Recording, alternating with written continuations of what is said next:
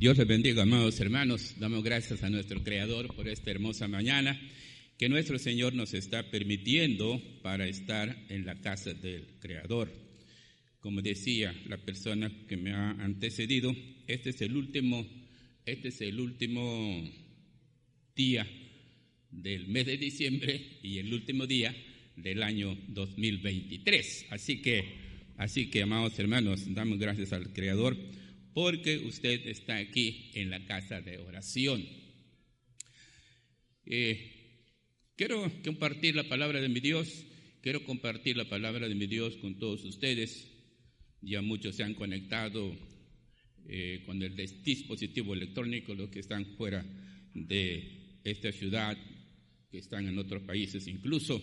Entonces a ellos les mandamos un cordial saludo, ellos les mandamos un fuerte abrazo, ellos les mandamos un sincero abrazo en el nombre de mi Señor Jesucristo y les agradecemos a los hermanos que están fuera de nuestro país y que han seguido ah, las transmisiones domingo tras domingo. Entonces, muchas gracias a estas personas que nos están sintonizando continuamente en este aspecto.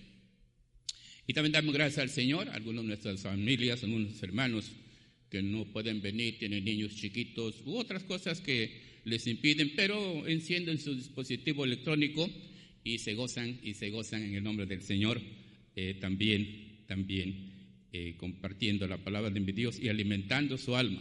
Y ustedes, y ustedes presenciales, con mayor razón, gracias a mi Dios. Entonces, amados hermanos, entonces, amados hermanos, quiero compartir la palabra de mi Dios en esta mañana con el tema, perdón, Dios corona el año con sus bienes. Dios corona el año con sus bienes. Y en el nombre del Señor estaremos abordando, Dios corona el año visitando, Dios corona el año regando, y Dios corona el año enriqueciendo. Así que vamos a gozarnos en las cosas de mi Dios. Para continuar entonces, amados hermanos, y para respaldar también lo que acabo de decir, les invito a que tomen su Biblia y en el capítulo en el capítulo 65 de este hermoso libro llamado Salmos, libro poético. La mayor parte de estas hermosas palabras fueron escritas por el gran rey David, un hombre que buscó siempre a Dios. Y otros seguidores de mi Dios también escribieron. Entonces, hoy quiero compartir capítulo 65, capítulo 65 y el versículo 11. El versículo 11, si ya lo tienes, te pido que te pongas de pie para que juntos leamos ese versículo y después nos vamos al 10, al 9 y al 10, pero comenzamos primero con el 11. Comencemos primero con el 11, capítulo 65, libro de los Salmos. Lean conmigo, la palabra de mi Dios dice, tú coronas el año con tus bienes y tus nubes destilan grosura. Otra vez, tú coronas el año con tus bienes y tus nubes destilan grosura. Ahora pasémonos al versículo 9 y después al, 10. Visitas la tierra y la riegas, en gran manera la enriqueces. Con el río de Dios lleno de aguas, prepara el grano de ellos cuando así lo dispones haces que se empapen sus surcos, haces descender sus canales, la ablandas con lluvias, bendices sus renuevos. Vamos a inclinar nuestra cabeza, vamos a cerrar nuestros ojos, vamos a dirigirnos a nuestro Dios para solicitar su permiso, su bendición, su ayuda. Te agradezco, mi Señor, en esta mañana porque nos das la oportunidad de estar en tu casa. Te agradezco, mi Señor, porque eso es lo que tú deseas de cada uno de tus hijos. Aquel gran varón de Dios decía, una cosa he demandado a Jehová, y esta buscaré, que esté en la casa de mi Dios todos los días de mi vida. Y aquel varón decía también en forma poética, quisiera ser como esas golondrinas que hacen su nido en la esquina del templo, en la esquina de los atrios o del atrio Ahí prevalecen esos, esas aves. Así quisiera estar, decía aquel varón de Dios. Sí, eso debería ser el deseo de cada creyente, de cada cristiano, estar en la casa de mi Dios todos los días de mi vida. Padre Santo, al alimentar nuestra alma con tu santa palabra, suplico que el Espíritu Santo, que el Espíritu Santo abra nuestra mente, abra nuestro corazón, abra nuestro todo para que tu palabra caiga en lugar adecuado y podamos de esa manera crecer en el conocimiento de tu palabra. Gracias por este día, gracias por este momento, gracias por esta reunión. Te lo agradezco en el nombre de Jesucristo. Amén y amén. Tomen asiento, por favor, amados hermanos.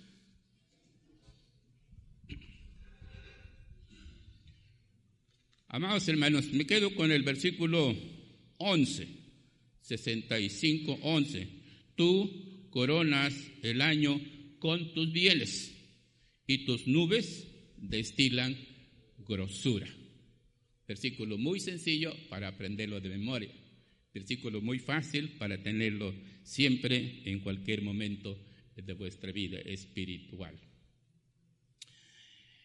En estos días, amados hermanos, quizás partiendo del 20 de diciembre hasta hoy, todavía mañana, tú has recibido una visita, dos visitas. Tú en tu casa has recibido una familia completa visitándote. Incluso tú mismo has ido a visitar a esta familia, tu familia ha ido a visitar aquella otra familia otros han ido a visitar otros lugares por distraerse, por conocer, por relajarse. Entonces, estamos en ese periodo de visita. Estamos en ese periodo de recibir a alguien o de ser recibidos por alguien. Y esto causa gozo, esto causa alegría. Eso causa también, amados hermanos, de arreglar tu casa, de arreglar tu recámara, de arreglar el comedor, porque voy a recibir visita, porque va a venir fulano, va a venir perengano. Y eso es bueno, amados hermanos. Y hay otros que definitivamente van a recibir nada, pero ya, lo, ya recibieron en su momento. En otras circunstancias ha recibido a la hija, a los nietos, al yerno, su hermana, su hermano, qué sé yo. Lo cierto del caso es que en estos días es tiempo de visita. Y la palabra de mi Dios dice en el verso 9, Dios visita la tierra. Visita la tierra.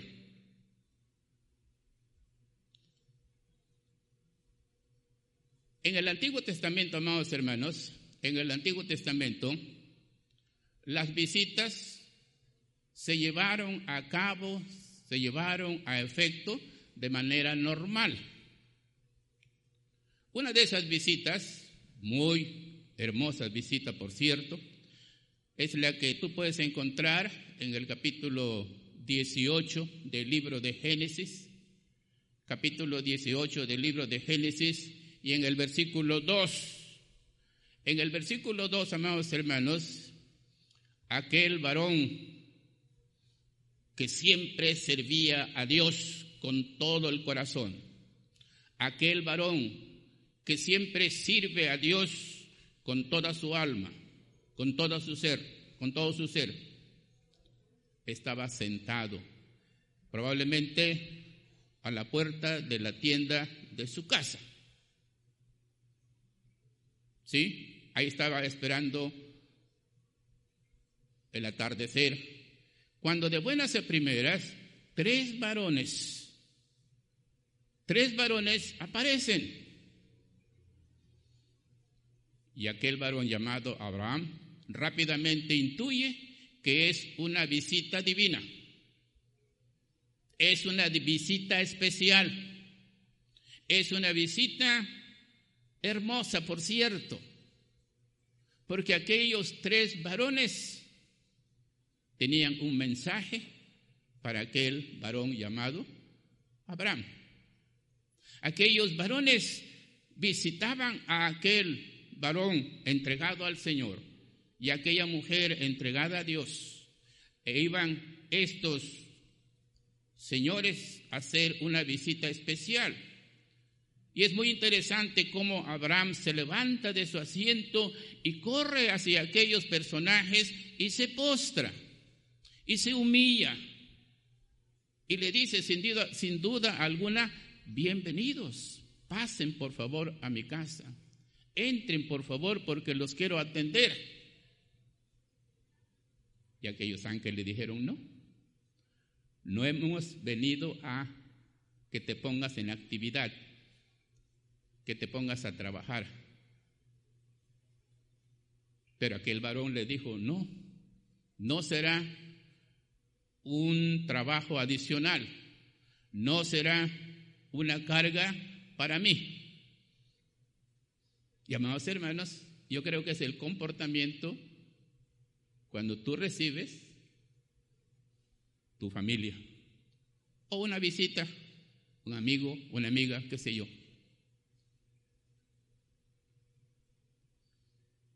¿Sí? Y aquel varón, amados hermanos, trajo su mensaje, no hablaré hoy de cuál era el mensaje, solamente quiero que notes que Abraham recibe una visita una visita divina y esto para nosotros debe de constituir un aprendizaje que siempre tenemos que estar preparados, sobre todo para recibir la visita divina, la visita de nuestro Dios a través de nuestro Señor Jesucristo.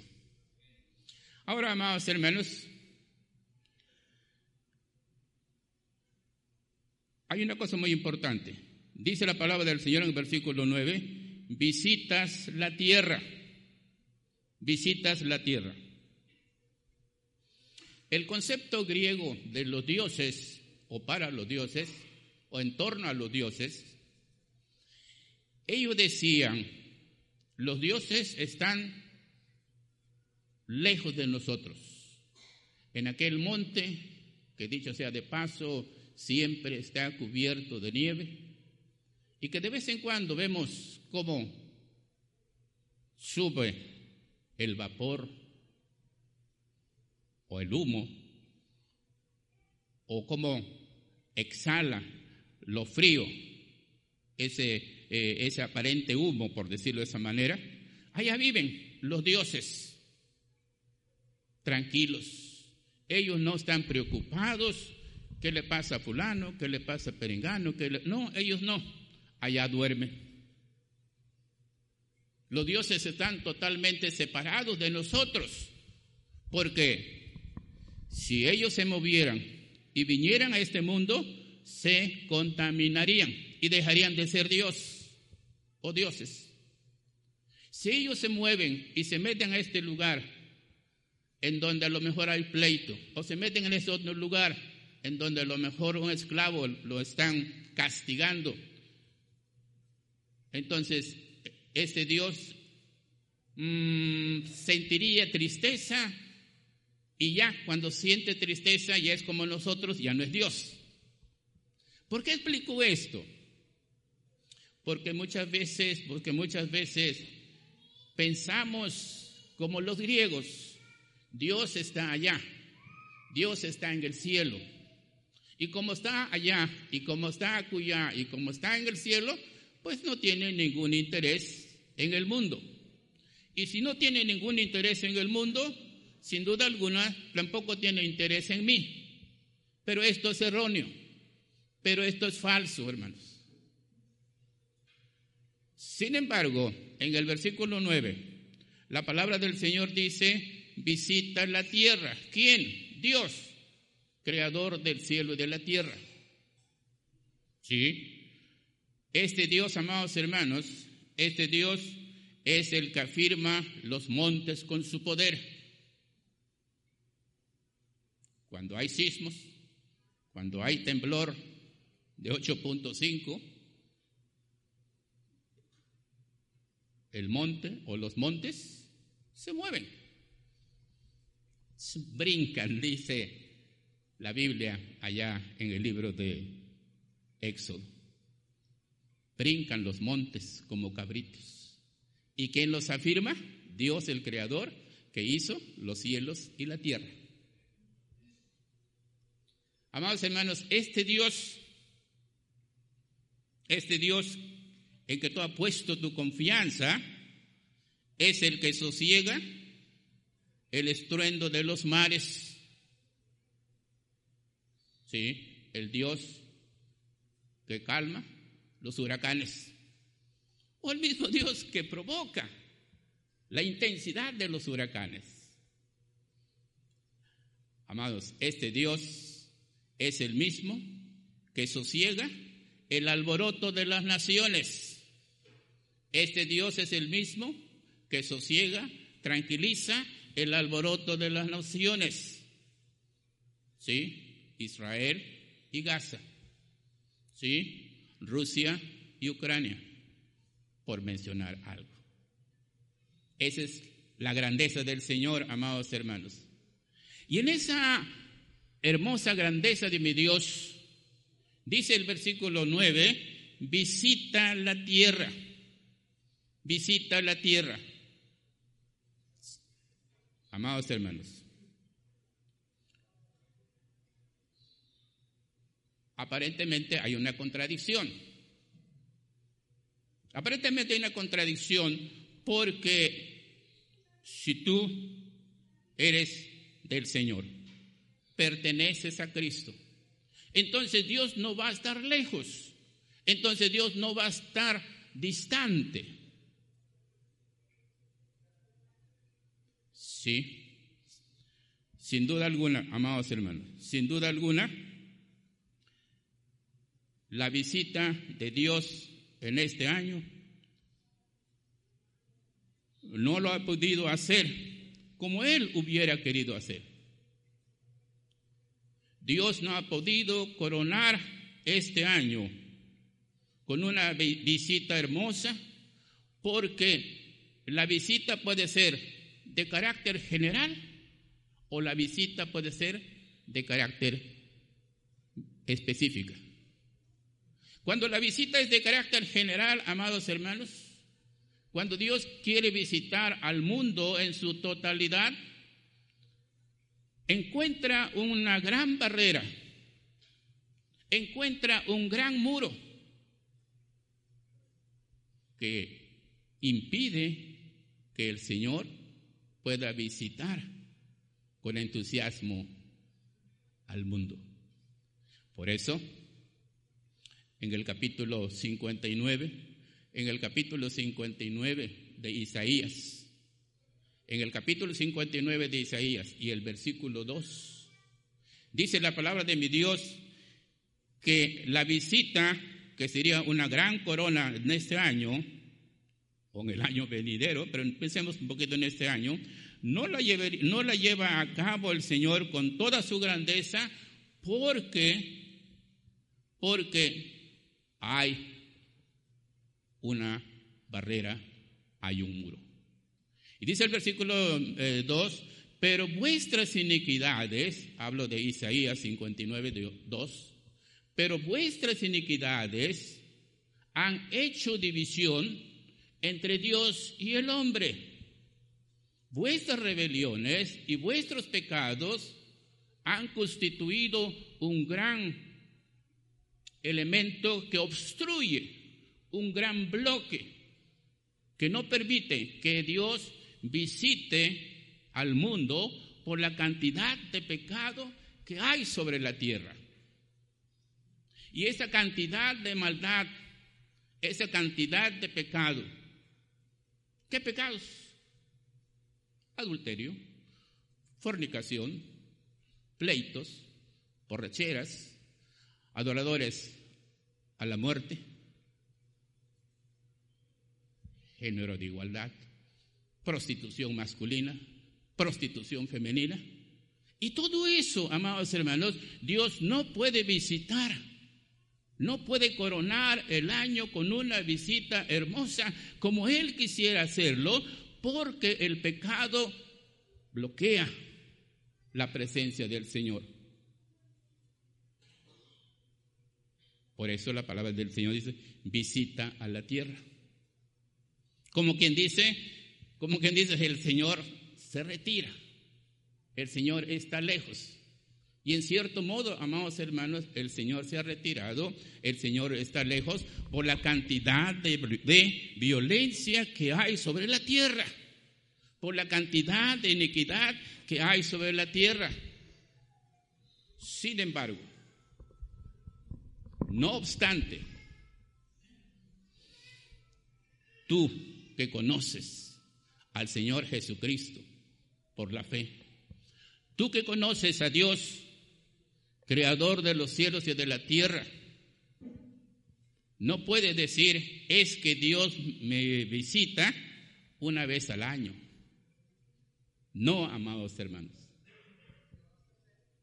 La visita de Dios en tu vida espiritual, en tu corazón, en ti, debe ser una visita cotidiana. Debe ser una visita a menudo, con frecuencia. De mañana, dijo Elifaz a Job, de mañana deberías buscar a Dios. Y como dice el Salmo 5, de mañana buscaré a mi Dios, oraré a Él. Y cuando buscas tú al Señor, el Señor te visita. Y, y, entonces estás coronando el año con una hermosa visita. Como aquellos tres varones que llegaron ante Abraham. Una visita divina. Y Dios, amados hermanos, te ha de visitar continuamente a ti cuando te reúnes con tu esposa, con tu esposo, con tus hijos, con tus hijas, a orar al Señor. O simplemente te reúnes en tu iglesia. Dos, tres. Porque la palabra de Dios, dice en el Evangelio de Mateo 18, cuando dos o tres personas se reúnen, dos o tres personas se reúnen y mencionan e invocan el nombre de Dios, Dios está en medio de ellos. Dios te visita. Y cuando Dios te visita, entonces Dios está coronando el año con un hermoso bien, con una hermosa visita. Qué interesante, ¿no, amados hermanos? Qué interesante. Dios corona el año con con, tus bienes, con sus bienes, visitando, visitando. Amados hermanos, la mejor visita, la mejor visita de este año es que hemos conmemorado, hemos recordado que Dios envió, mejor dicho, nos visitó, te visitó enviando a Jesucristo al mundo para que naciera en el mundo. En otras palabras, Dios ha coronado este año, Dios ha coronado este año visitando a la humanidad, visitando a tu corazón a través del Señor Jesucristo.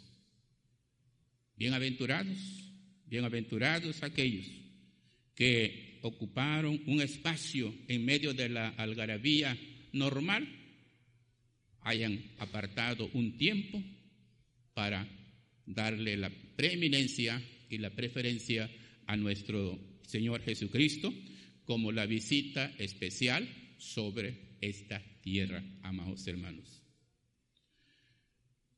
Punto número dos. Dios corona el año, Dios corona el año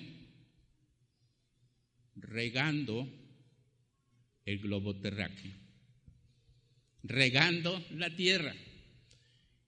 Visitas la tierra y la riegas, dice el versículo 9. Y la riegas. Amados hermanos, los seres humanos, los seres humanos, tenemos esa deficiencia, tenemos esa debilidad de que no somos capaces de detenernos y alzar nuestra cabeza, alzar nuestro rostro para contemplar la gloria del Señor. No nos detenemos, amados hermanos. No obstante, no obstante que en el capítulo 8 de este mismo libro de los Salmos nos hace la invitación cuán glorioso es la grandeza del Señor, la capacidad de Dios de hacer, amados hermanos, todo lo que vemos con la soberanía del Señor, con su poder, diciendo, oh Jehová, Señor nuestro, cuán glorioso es tu nombre en toda la tierra. Has puesto tu gloria, has puesto tu gloria sobre los cielos. ¿Sí?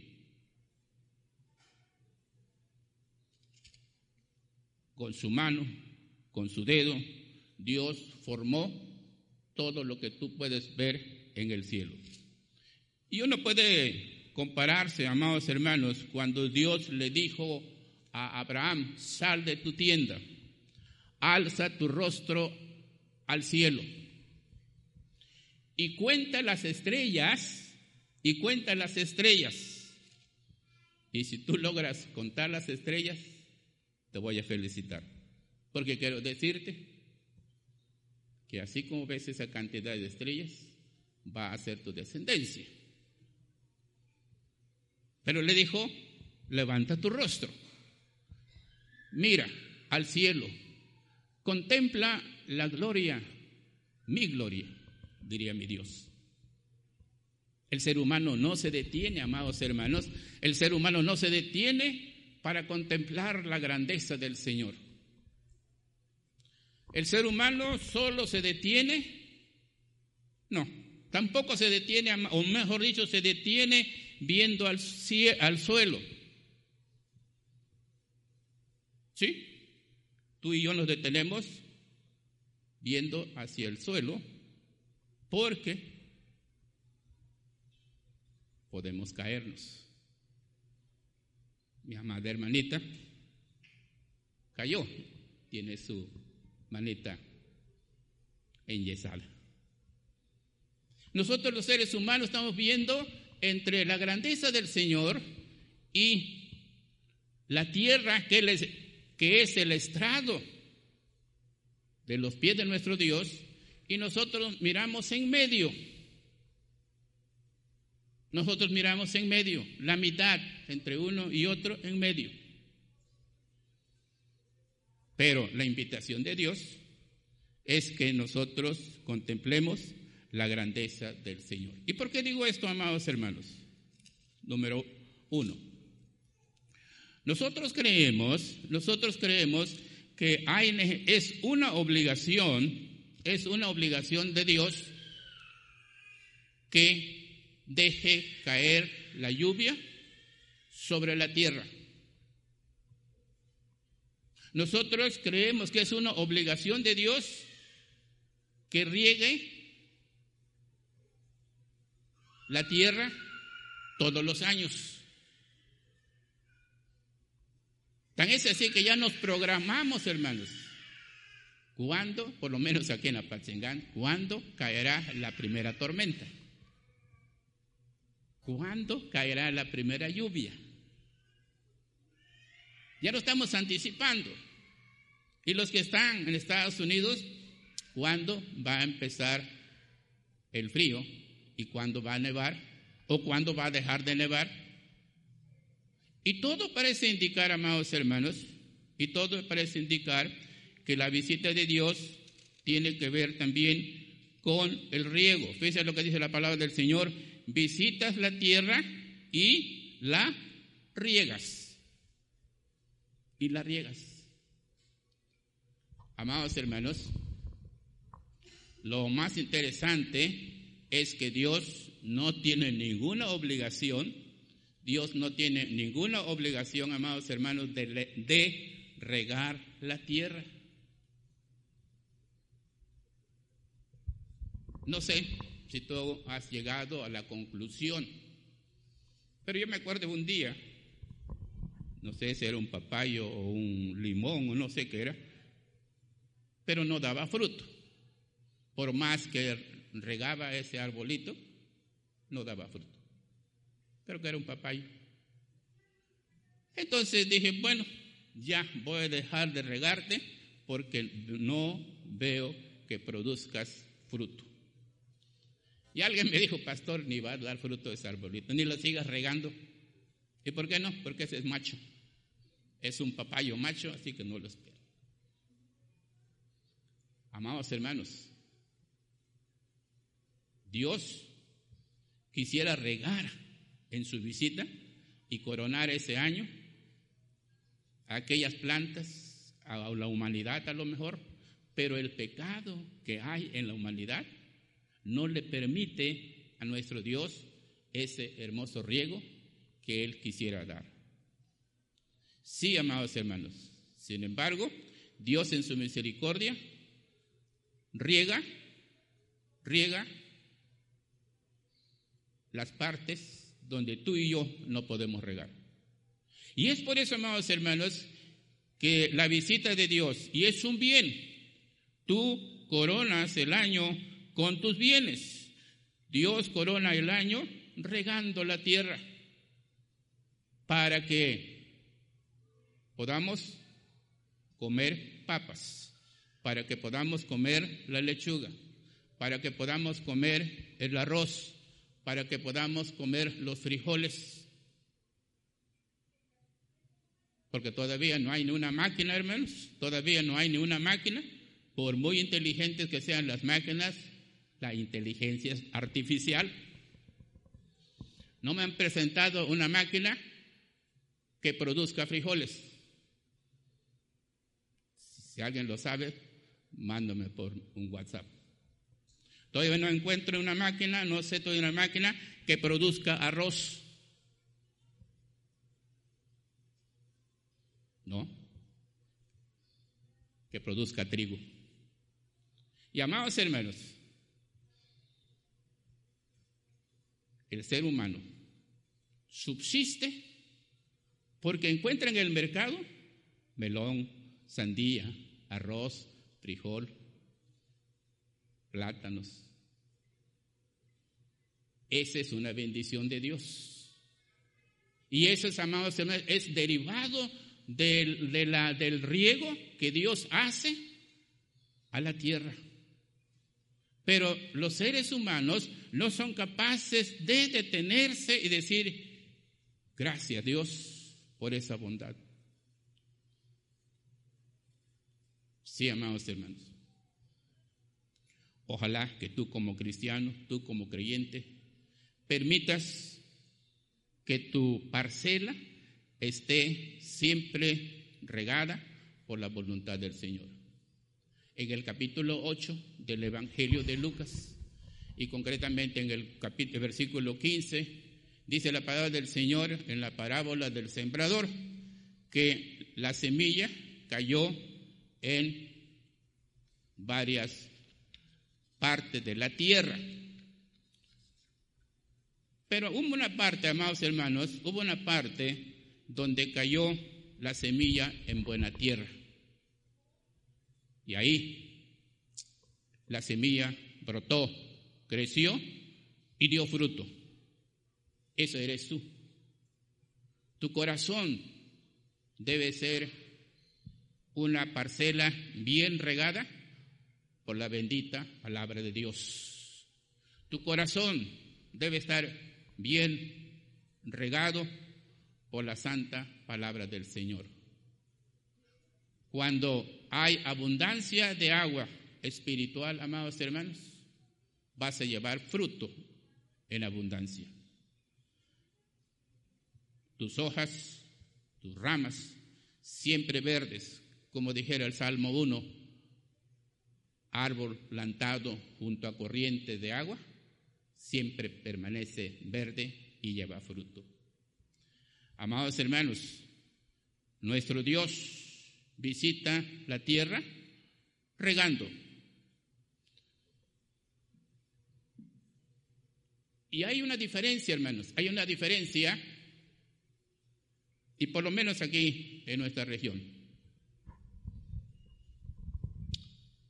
Las primeras lluvias, las primeras lluvias en esta región, que puede ser a fines de junio y julio, cuando tú vas a Uruapan, inmediatamente notas la diferencia, cómo los árboles se ponen verdes. Cómo la vegetación cambia, hermanos. Porque el agua da vida. En contraposición, hermanos, estamos entrando ya a un color de la vegetación café. Ahorita que salgas y quieres comprobar, no lo que yo estoy diciendo, sino lo que la palabra de Dios nos sugiere y nos dice, que cuando hay escasez de agua, la vegetación cambia y toma un color triste, toma un color no tan atractivo. El profeta el gran varón de Dios, Elías, le dijo a Acab, y Acab por su mal comportamiento, allá en Primero de Reyes 17.1.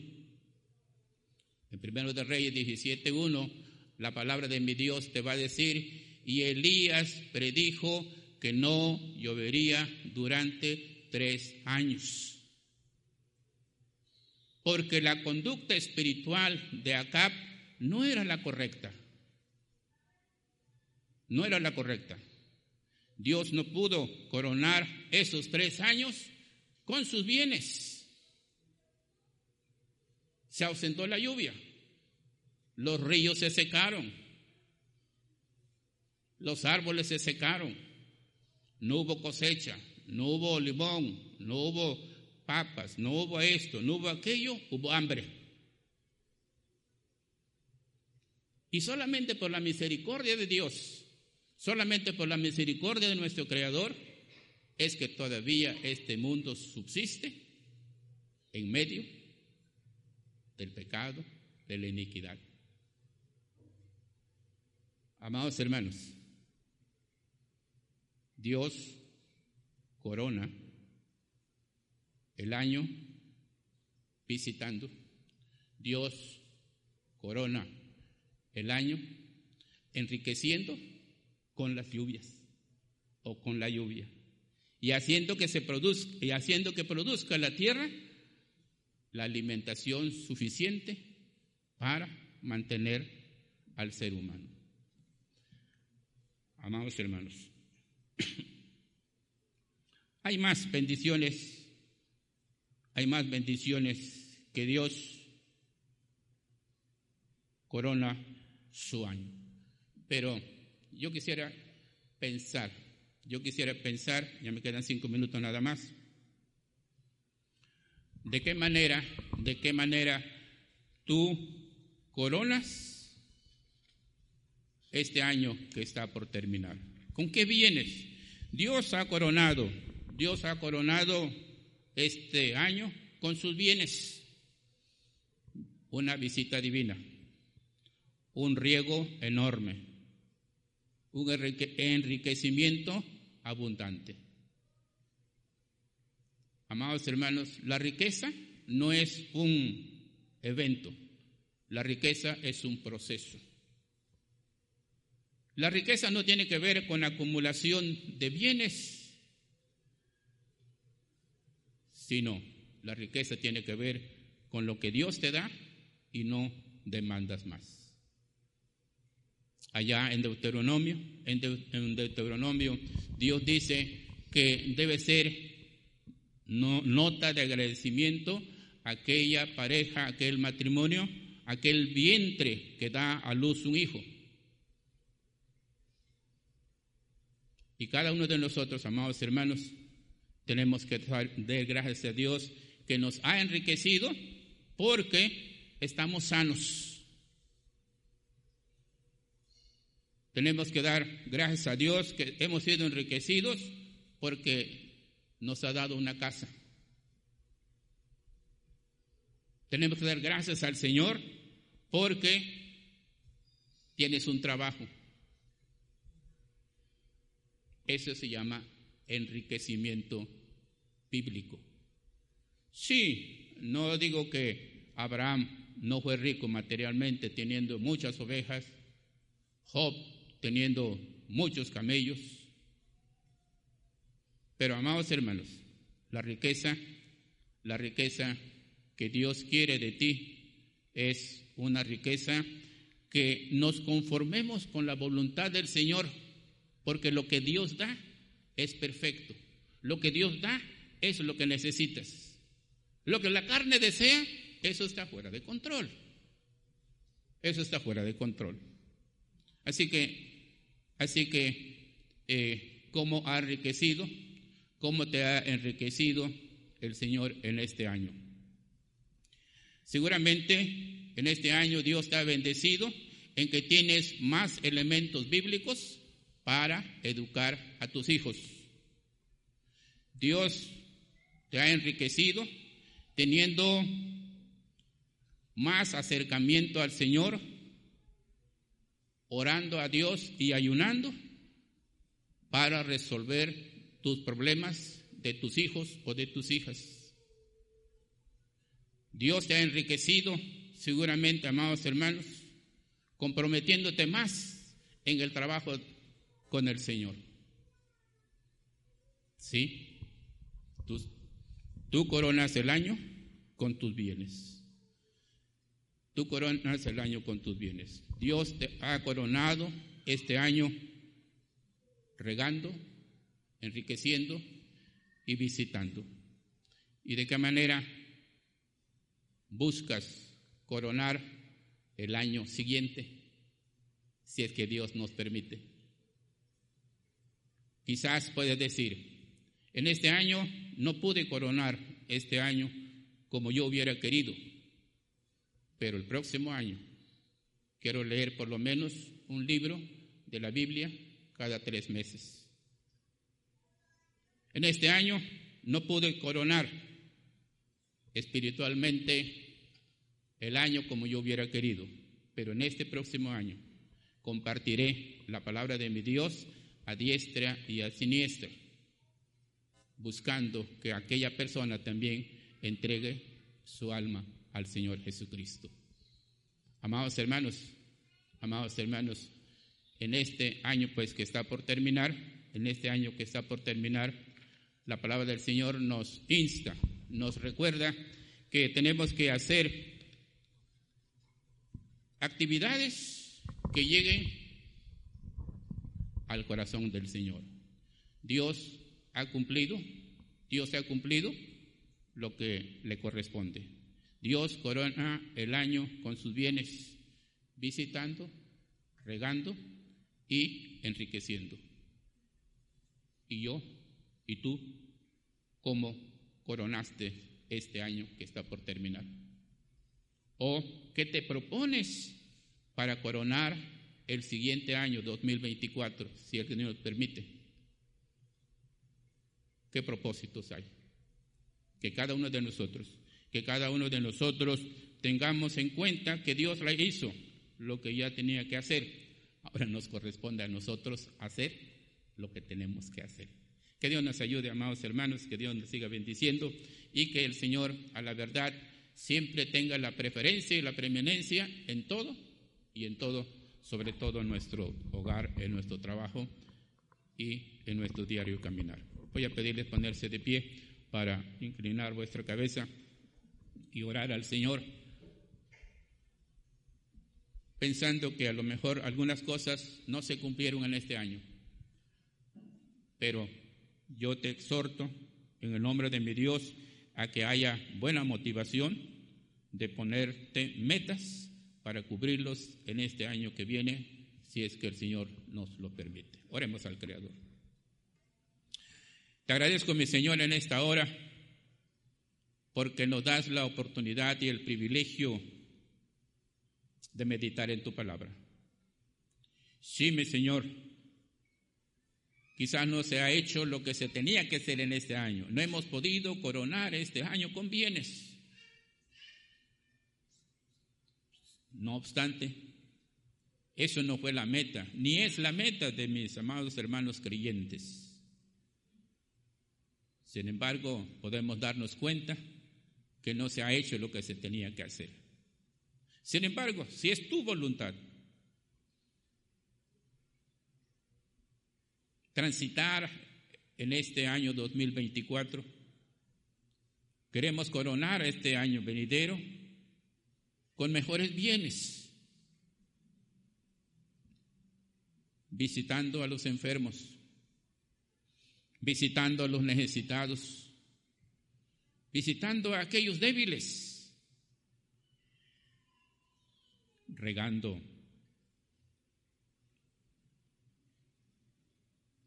aquellas parcelas, aquellos corazones sedientos de tu palabra, sembrando semilla cristiana para que conozcan a Jesucristo como el único Hijo de Dios el Hijo del Dios viviente, enriqueciéndole, Señor. No con dinero, dijo aquel varón, no tengo oro, no tengo plata. Lo que tengo es el poder del Señor porque me lo ha dado. A ti te digo, levántate. Sí, mi Dios, gracias, porque tenemos un Dios que está al pendiente de cada uno de nosotros. Gracias por tu misericordia, gracias por tu bendición. Te lo agradezco en el nombre de Jesucristo y todos decimos amén y amén.